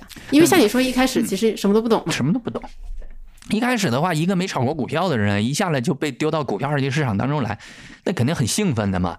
尤其是我一入行就赶上牛市嘛，A 股历史上迄今为止最波澜壮阔的牛市。零六年初，我零六年二月入行的嘛，零六零七年，这干到六千多点，对吧？那时候我分配的行业做行业研究员，那个分的行业还好。嗯，什么行业？煤炭，对吧？嗯，那是推什么股票？在我们公司内部考核的时候，无论是组合涨幅还是个股涨幅都第一。都是第一，是不是那个时候觉得自己已经可以比肩巴菲特？那倒并没有，还不至于那么张狂。我确实不是一个张狂，嗯，虽然有的时候有点盲目自信。对，那盲目自信，你年轻人谁都谁不盲目自信，对吧？但是张狂谈不上。后面你零九年就开始管钱了嘛，这个运气还好。嗯，零九年因为零八年已经跌完了，是吧？呃，零九年开始管钱，又是一个牛市，所以管钱很快又给客户赚钱了，客户也很喜欢我，我也很喜欢自己嘛。然后后面就去跟着我的领导，一个领导就去。创立安信基金去了嘛？嗯，那个很快自己就当上研究团队负责人了。那工作才四年多，五年不到的时间。天哪，那时候好年轻啊！好年，对啊，那明显那是一个严重被高估的状态。我的领导高估了我，我也高估了我自己。然后好，又幸运的一件事是什么呢？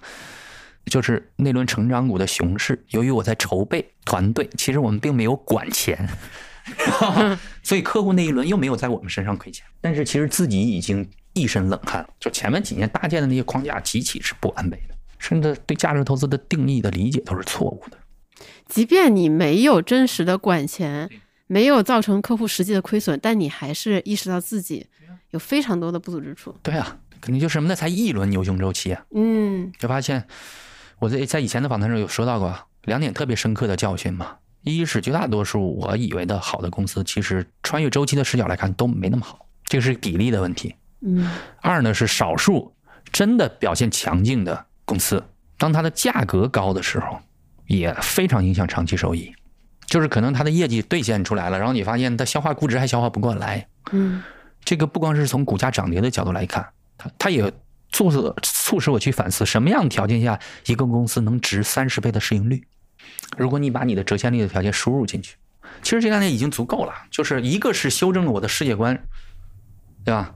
它会引导我去多去研判这个世界、商业的世界、现实的世界是什么。其实我从一零年之后才开始系统性的阅扩大阅读量的。其实阅读最大的价值就是在于它带我们去了解这个世界。为什么我们不能通过自己的眼睛去观察、去了解世界，通过自己的体验去了解世界？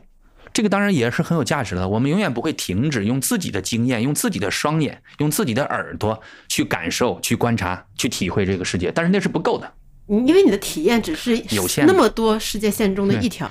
所以阅读是别人的眼睛、别人的思考啊、别人的耳朵，开始系统性的增加阅读量啊，然后，然后刻意不去读关于投资相关的。对，就是你现在就会发现，投资相关的书是坑人的，就是因为他们很多人是。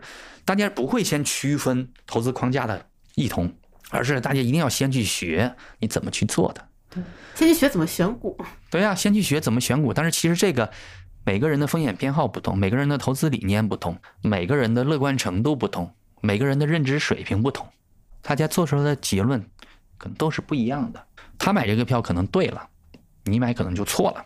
比如说段永平、巴菲特，段永平说他的要求收益率，他的机会成本是银行存款。对吧？嗯，那你的要求收益率是百分之二十，那即便你跟段永平都是做原教旨主义价值投资的，对吧？那有的票三五十倍的市盈率，段永平敢买，他觉得合适啊，这个东西稳稳的跑赢银行存款的。你想要年化赚百分之二十的人，你买能合适吗？所以你能学吗？这是因为你的要求收益，你们两个不同。还有很多票，段永平是很懂的，他的认知水平比我们高不止一个 level 的，对吧？人家三言两语感觉。就把要点讲清楚了。你这个对这个生意不了解，听两句话你就觉得啊，这门生意原来是这个样子的，你自以为懂了。听别人讲，觉得别人说的有道理，跟自己理解了一个道理是两回事。所以其实你自己是没有判断能力的。当他过程当中你也学着段永平的动作买了，过程当中一出现风吹草动，你又拿不住的，是吧？嗯啊，所以其实抄作业这个事儿，学习别人的动作这个事儿，包括多数人去学巴菲特，学他买入并持有啊，学他集中持股啊。这个东西大家觉得价值投资就是买龙头公司啊，就是长期持有，这个叫价值投资。这个不是，这只是价值投资一部分价值投资者的一部分的行为特征，对，是吧？它根本跟价值投资是风马牛不相及的。所以其实很多人他理解不了这个东西，所以他在看那些投资的时候，甚至很多写书的人，他也没有看透这一层。所以绝大多数教别人怎么炒股的人，要么是骗子，要么是疯子。你发现巴菲特什么时候教别人炒个股？没有，啊，芒哥更不会，对吧？段永平也上来就说的话，这是我自己的理解，对我自己的操作，对呀，嗯，对吧？你们不要学，就是说，可能你们我说的话，你们觉得有道理，可能你们完全没懂，是吧？这都是他说的原话。反正也讲投资的书的话，他容易误解，哪怕作者的初心是好的，但是言者无心，听者有意，别人也会把他这个东西过度提炼。试图想要找到这里面的精华，但是其实一本书里面精华可能是是弥漫在、散布在每一个每一页当中的。但是人希望简化处理，抓住一句口诀就能够赚到钱，那你无意中也会坑人，尽管你的初衷是好的。所以你看，巴菲特、芒格从来不写书，其实他们对人、对世界的认知，那么年的阅历，那么巨大的阅读量，其实对这个事儿。应该是，我觉得我在这点认知应该跟他们一致的，就是成功学整体来讲是害人的。你说的成功学的定义是什么？就是告诉别人怎么样能够获得成功的学问。不管是投资成功，还是事业，还是等等，对，都一样，都一样。所以看商业的书籍的时候，我也会带着有色的眼睛去去看，也会比较审慎的去看。就是就是这里面哪部分是我需要的东西？嗯，但是这个也是一个漫长的训练过程。我现在可能还不够，水平还不够，可能有些有些糟粕还是提取不出来，还是过滤不掉。就是如果大家广泛的阅读的话，一定是有大量的糟粕的。但是如果你在阅读这件事上经验不足的话，一定会吸收掉大量的糟粕的。嗯，我觉得绝大多数投资的书都是糟粕，绝大多数投资类书籍当中的绝大多数内容，对于阅读者来说应该都是糟粕。虽然对于写作者而言的话，可能里面很多是精华，而且是对的东西，但读的人他未必消化得了。他消化不了，其实就是糟粕。糟粕就是不能消化的东西嘛。那如果在所有的投资书籍里硬让你挑三本，我以前有推过，就是讲基本概念。嗯，投资当中唯一有标准答案的，就是所有投资风格、所有投资理念、所有投资人士的最大公约数，就是那些基本的定义。就比如说价值投资的基本定义，什么是风险，对风险的基本定义。这些讲基本定义的东西里面，我觉得最好的是霍华德·马克思的那本《投资最重要的事儿》。他那个其实是把投资的定义讲得很清楚的。那么所有的投资者的另外一个最大公约数是什么？就是基本的事实，而不是方法。方法一定是不是大家要追求的最大公约数？对对吧？事实和定义是，就是有标准答案的东西是。那么定义应该有清晰的定义。所以投资最重要的事把这个问题讲得很清楚。那么剩下就讲基本事实的东西，讲基本事实的东西就有若干比较好的书了。你比如说《赢得输家的游戏》，嗯，比如说。投资者的未来，杰里米·希格尔的，嗯嗯，回顾美国股市六十多年的历史，对，做了大量的统计，对，大量的回测，对呀，这都是事实类的这个东西。然后还有你比如说，你塔勒布会给我们讲真实的世界的样子，这样随机性这些东西，那些是很有帮助，但是它跟投资关系就不大了。但很重要，但是其实很重要，其实是很重要的。所以你看书怎么样？所以我们看投资的书看的少，这个是有这样的一个一个脉络的。嗯。不是，那再回到你当时刚去了安信，其实你那几年市场的表现，让你意识到自己有很多不完备的地方。嗯，那之后呢？之后其实你是很快的搭建了这样的一个。当然不是了，那肯定慢慢的，慢慢的嘛。其实尤其是对对市场观的形成，就市场环境它肯定不是一蹴而就的。可能对价值投资的定义理解，因为我们大学的时候都读过书嘛。那个那个定义接受起来挺啊，比如说我我在在安信的早期，其实就接受了那样一个检验标准了，就是这个票如果我不能卖，我还愿不愿意买？那说明已经比较接近价值投资的。这个标准是你自己我自己想出来的，也有人说过，我记得段永平也说过，还有塞斯卡拉曼好像也说过。嗯，但是很多人听他俩说过，把这句话就就摒弃了，就他就当做不是那么一回事儿的，他就直接给摒弃掉了。或者是没有经过真正审慎的思考。对呀，你可能觉得这句话有点有点惊天地泣鬼神啊，那这个好像挺厉害的这句话，对吧？但是你回到市场当中可能又忘了。我是因为前面思考过这个东西，所以读到他们这两句话呢，一下就打动我了，就像印证了我的那些想法了嘛。而这个就是最简单的，回归到本源。本源就是我们回到我们的投资课当中，我们的公司财务课当中，我们的财务管理课当中那个对价值的最基本的定义啊，这个其实就是全部了嘛。所以我觉得后面那你的研究的能力，我们对于行业的理解的这样一个跨度，我们的能力圈儿，那肯定要持续的在扩，包括对于现实世界的认知。那随着阅读量的积累，随着个人经验，尤其是个人教训的那部分的不断的积累，可能逐渐的丰富起来。没有一蹴而就的东西，也没有顿悟。那你在这一路上，你自己总结犯过的最大的错误是什么？犯过很多小错，倒没什么大错。就是你在在具体的投资决策当中，那肯定形形色色的错误嘛。比如说你踩了价值陷阱，嗯，比如说其实你还是克服不了人性。比如说我说我们要以能够容忍一只股票的缺点作为重仓它的前提，有的时候你就是容易情人眼里出西施，尤其是一个票你跟久了，你看久了有感情，对，有感情。然后还有就是就是你你你你本身在负面的想象力方面可能也不足。还有的时候呢，就像那个芒哥说的那个吮那个手指的那个，就是有的时候咱们咱们觉得，哎呀，算了吧，再等等看吧，啊，其实有的时候该纠的错也没有纠，嗯啊，这种是涉及到纪律的问题。对，其实形形色色的，就是就是说起来很容易，做起来其实你你你的人性通常经不住考验的，所以我们才需要纪律。但是有的时候你执行纪律本身它也很考验人性，对，所以投资这个事儿它本身它就不简单，太反人性，它太反人性了。所以你说我怎么能热爱它呢？对吧？我肯定是热爱看电影，我肯定是热爱读书，对吧？读书这玩意儿，我学多学少都是增量，是吧？嗯，这玩意儿那个投资这个东西，你一旦超出了你的认知的边界，做了一个决策，他就是要打你的脸，你就是要亏钱，高度考验人性，还需要很高的认知的水平，对吧？你要做基金经理的话呢，还要承担别人对你的评价，嗯，对吧？你就像是一个被脱光了的人一样，嗯，就摆在橱窗里面，是吧？无所遁形，又怎么能可能热爱这个工作呢？其实从研究员到投。从研究员到基金经理，其实也是当时像你刚说运气好，然后一路捧上去。其实你也没有完全想过我适不适合做基金经理，也没有这个职业目标。然后一路就这么过来了，一路就这么过来了。那你现在有职业目标吗？有，嗯，就是既然已经这么幸运了，人生的前四十几年这么幸运，呃，这个幸运还包括我我们我们没有讲后面，就是你的中泰的产品又发在了最低点，一八年十二月。对，那个时候是很难发的，我们知道，但是他可能不太难管，也是知道的。说到那个现在的目标吧，规划目标就是就是把这个运气尽可能的多配得上一些，以及把这个运气现在打下来的基础尽可能多放大一些。就是想管得长一些。我说这个放大是是通过时间的积累，让更多的人受受益，而不是说是我我快速的扩规模。对，就是我是现在我自认为走在了正确的路上。虽然过去因为总有各种各样的机缘巧合，啊，我们成了某种程度上的幸运儿，但是这个世界就是奖励运气。是的，所以我们也不要受之有愧。没有什么冒充者综合症。对，但是后面我们要配得上这样的一个运气。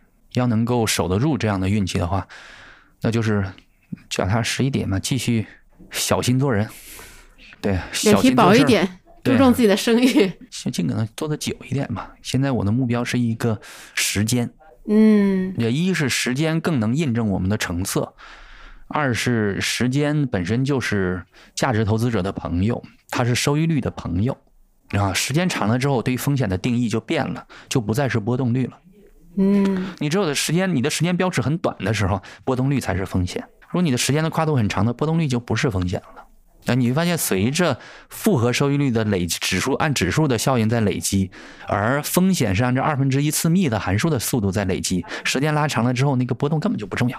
所以，时间是一个很重要的这样一个目标，就是管得久一点，然后让我们的现在的客户呢，也更好的检验一下我们的成色。我觉得现在多数我的客户是高估我的。啊！但是如果我现在因为你高估了，我现在把你赶走了，也不是那么回事儿，对吧？对啊，所以我们做的久一点嘛。嗯啊，我之前好像看你表达过一个意思，就是你希望到退休还在管这个产品。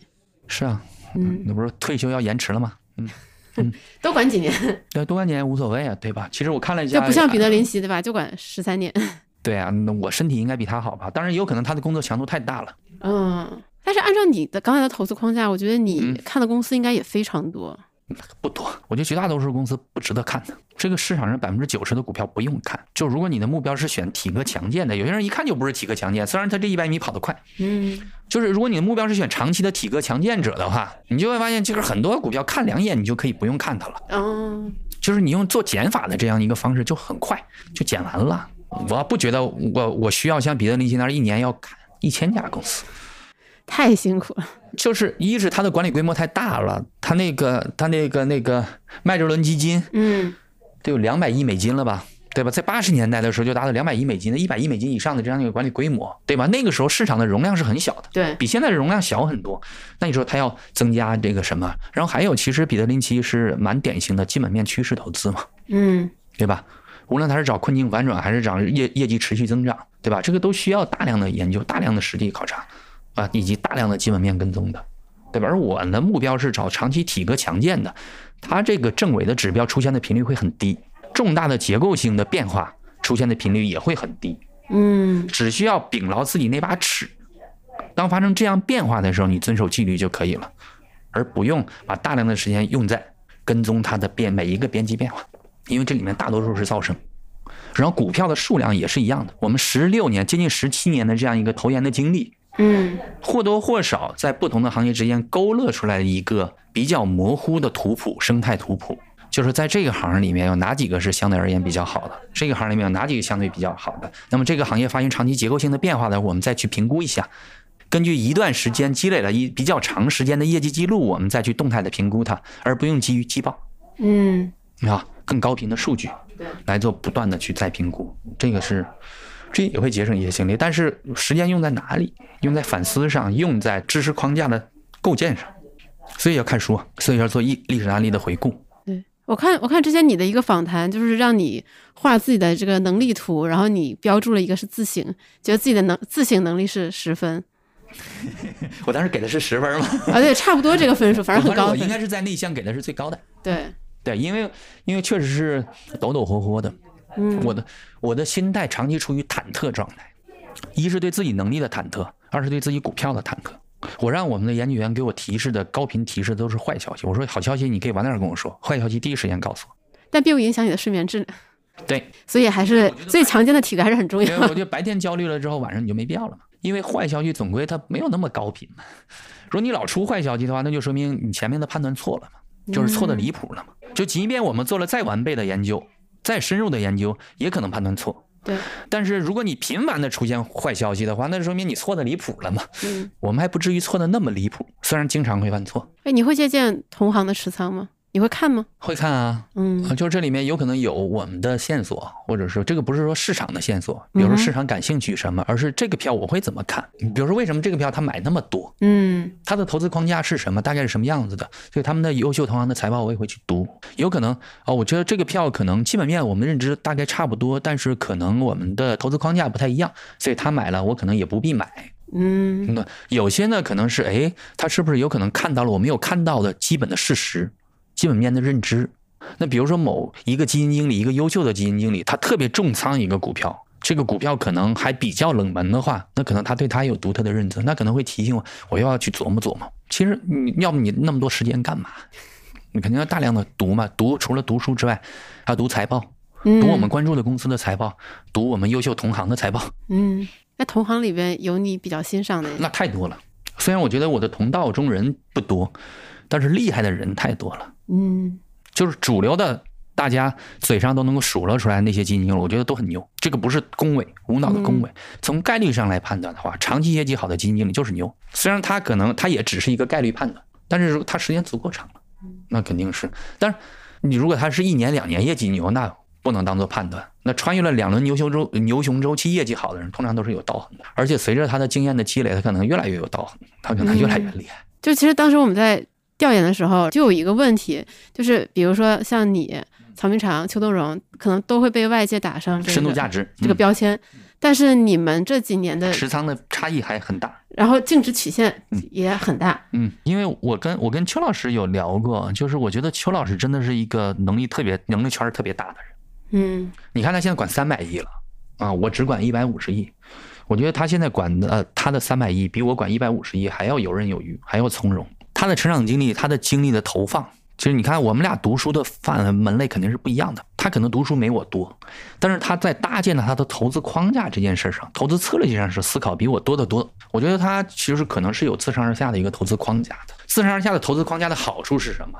它叫做策略，它会指引你在什么时间，在当下这个时点，哪些大盘的整体的风险报酬比如何。行业的风格的维度上来讲的话，哪里可能会有机会？比如说最近邱老师旗帜鲜明的看好港股，嗯，他也发了一个只投港股的对基金，这个我觉得是他的投资策略能够实现的这样一个目标，也确实港股最近表现很好啊。我觉得邱老师那个是一个完备的投资框架，它是一个投资策略，或者不叫我也有完备的投资框架，但是他那个投资框架是策略式的，他有各种各样的手段去做辅助他做大类资产的判断。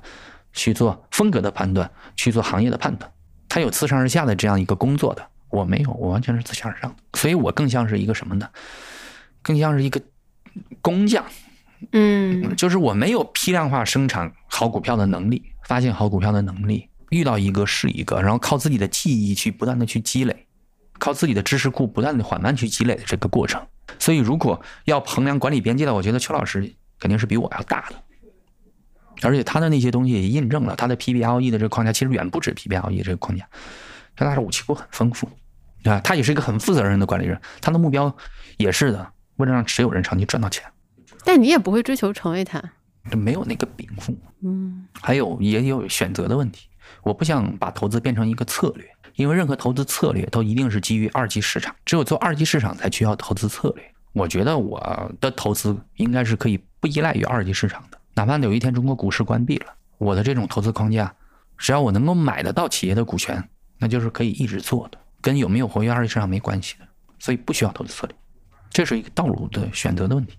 嗯，对，不是说策略是贬义词，不是，其实绝大多数基金经理是需要投资策略的，而且邱老师的投资策略特别好，我觉得虽然我不知道未来，因为过去三年三四年我俩业绩也差不多嘛，对吧？好像我没我也没输给他太多，虽然他规模比我大，嗯。但是我觉得邱老师他比我更能够服务好他的客户，这个不是说在服务上，就是客户对他的体验可能会更好一些。我不是说净值曲线的形状，嗯，我觉得邱老师更容易让他的客户理解他，我让我的客户理解我起来很难。但你也在做努力嘛？社交媒体上，你有一直在表达。对我一直在表达，但是其实这个效率其实是不高的，因为我从偶偶尔去看粉丝们的评论，我发现其实 get 到我要说的那个点的人还是极少的。但是这个东西就是需要时间，你慢慢培育没有关系啊。如果你没到那个份上，我规模我可以不用增长嘛。嗯，我们之前会觉得基金经理他可能。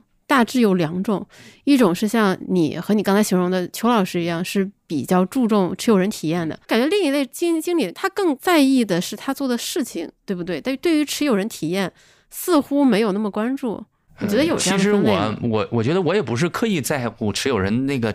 那个净值曲线的，就只能是我也不在乎净值曲线，嗯啊，但是呢，可能我在售后服务上多花一些精力，嗯，就是我的感受，我不是通过我的，我不是主动的去画一条曲线来改善的客户，或者调整我的投资策略，调整我的投资框架来改善客户体验，嗯哼，我是通过跟客户的交流沟通来改善大家的体验的。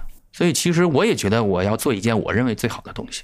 我觉得苹果为什么优秀，为什么伟大，导致它优秀和伟大的原因有很多，其中有一条。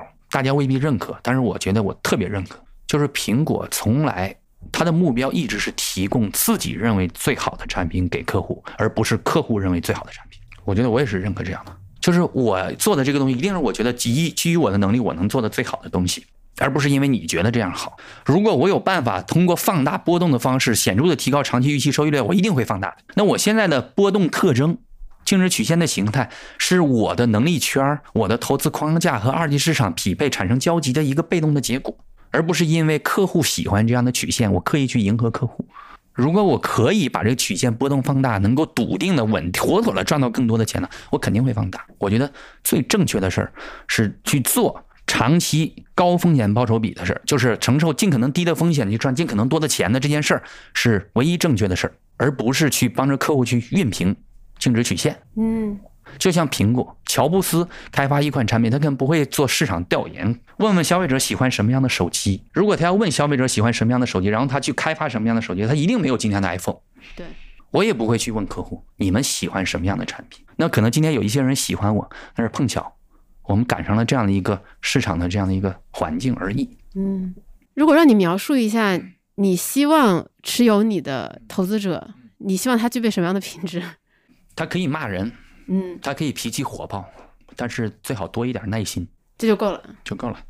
我不介意只有人骂我，但是你不要特别轻率的，对你介意他亏钱，所以你希望他不要就是贸然的买卖，对，来导致自己的资产受损。我们之前做了一些基金经理的调研，就是尤其像消费啊或者是医药这些行业，其实如果你真的去。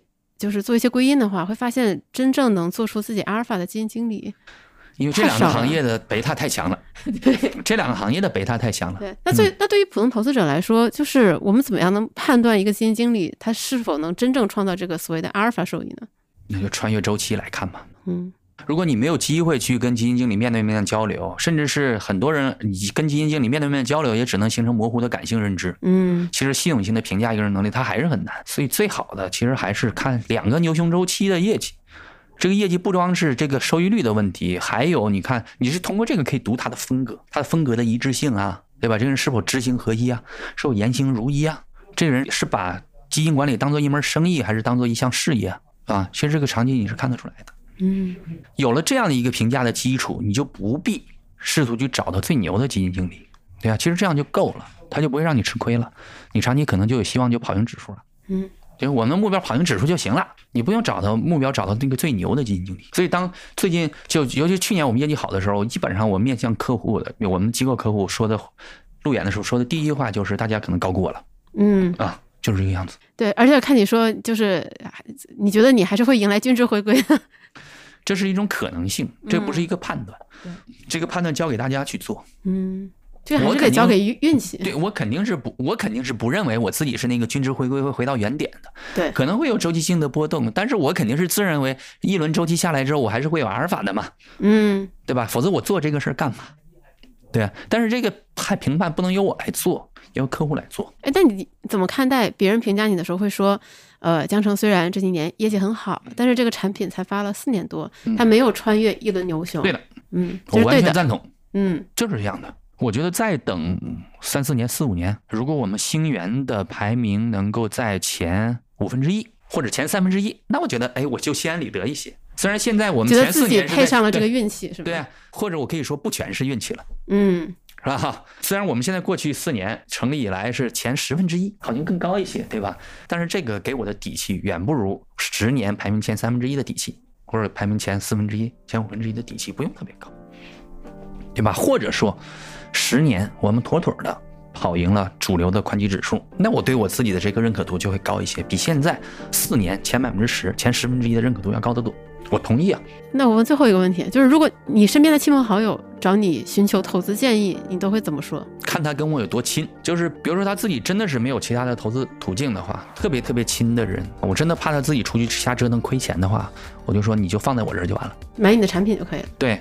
然后有专业程度的，我也没有什么义务帮他保值增值的那种普通朋友的话呢，那我会推荐他买其他的优秀的基金经理的产品。因为如果你让他买了你自己的产品，然后其实你做的又没有达到他的预期的话，你有可能会失去友谊。那么我那些至亲的人，我永远不会失去他们的爱。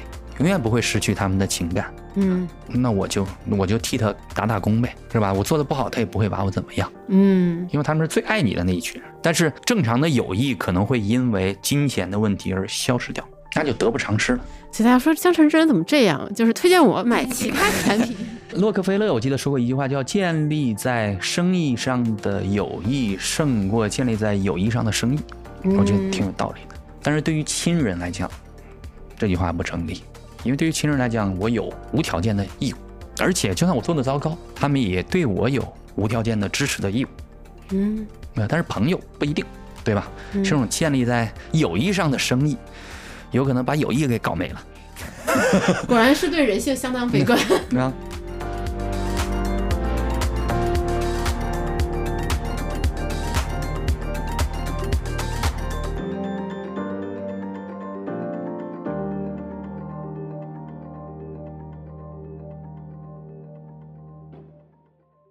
以上就是本期的全部内容。如果你喜欢这期节目，欢迎你分享给你的亲朋好友。如果你还有想听的基金经理访谈，欢迎在留言区里多多提名。如果你希望多学习了解一些投资知识，欢迎你来有知有行 APP 读一读投资第一课。如果你有长期投资的需求，那么我们小酒馆全员持有的长钱账户也许是个不错的选择。欢迎你点击文稿区的链接进一步了解。最后，如果你在使用苹果播客收听，而且现在有空的话，非常诚恳的求一个五星好评，你的好评将会成我们前进最大的动力。好的，这期节目就到这里结束了，我们下一周再见，拜拜。